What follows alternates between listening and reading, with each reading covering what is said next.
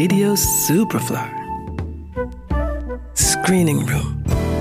Neu im Kino. Sie macht mir so eine Angst. Schauen Sie wieder, ob ich alt geworden bin. Fester.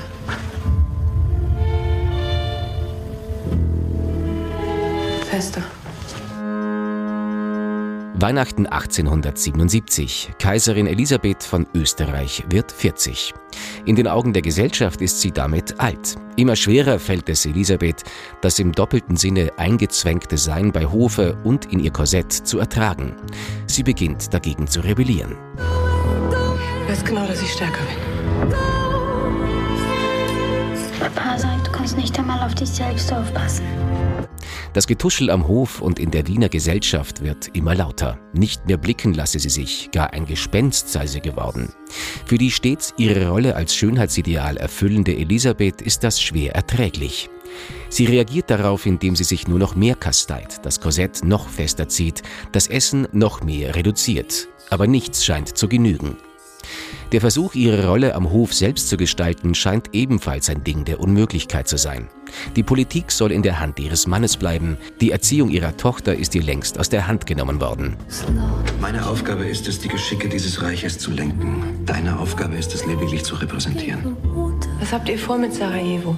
Die Lage dort hat sich so bald nicht beruhigt. Los jetzt!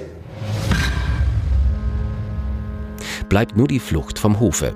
Doch auch fern von Schönbrunn sind die Blicke noch auf sie gerichtet.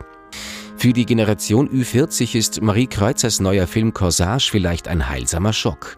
Denn mit den nostalgisch-süßlichen Sissi-Streifen aus den 50er Jahren, die bis in die 90er Jahre noch auf Dauerschleife liefen, hat ihr Film nichts zu tun.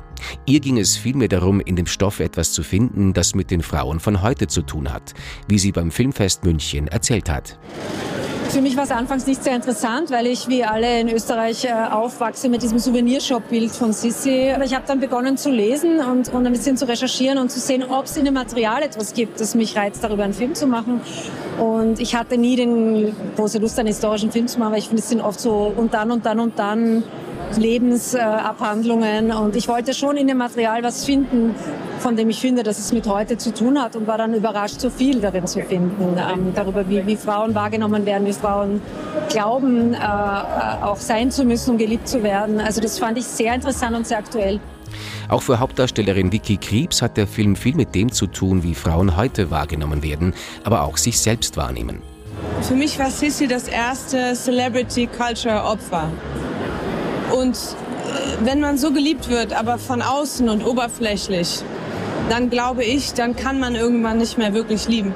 Und wenn du irgendwann zu viele Male dein eigenes Spiegelbild angeschaut hast und wenn du zu viele Male darüber nachgedacht hast, was du wie, wo verändern könntest, damit du besser wärst, dann macht es was kaputt in deiner Seele und ich glaube, dann kannst du irgendwann nicht mehr ja, lieben. Die vielen Verfremdungen in der Ausstattung und in der Musik helfen dabei, den Film in die Gegenwart hereinzuholen und erzählen mit Kriebs fulminanter Darstellung die Geschichte einer Frau auf der Reise zu sich selbst. In Cannes, wo Corsage im Bewerb Un certain regard gelaufen ist, wurde der Film zu Recht mit Standing Ovations gefeiert. Vicky Kriebs nahm den Preis als beste Hauptdarstellerin mit. Corsage, ab jetzt im Kino. Johannes Romberg, Radio Superfly. Radio Superfly im Kino. Screening Room wurde präsentiert von Film.at.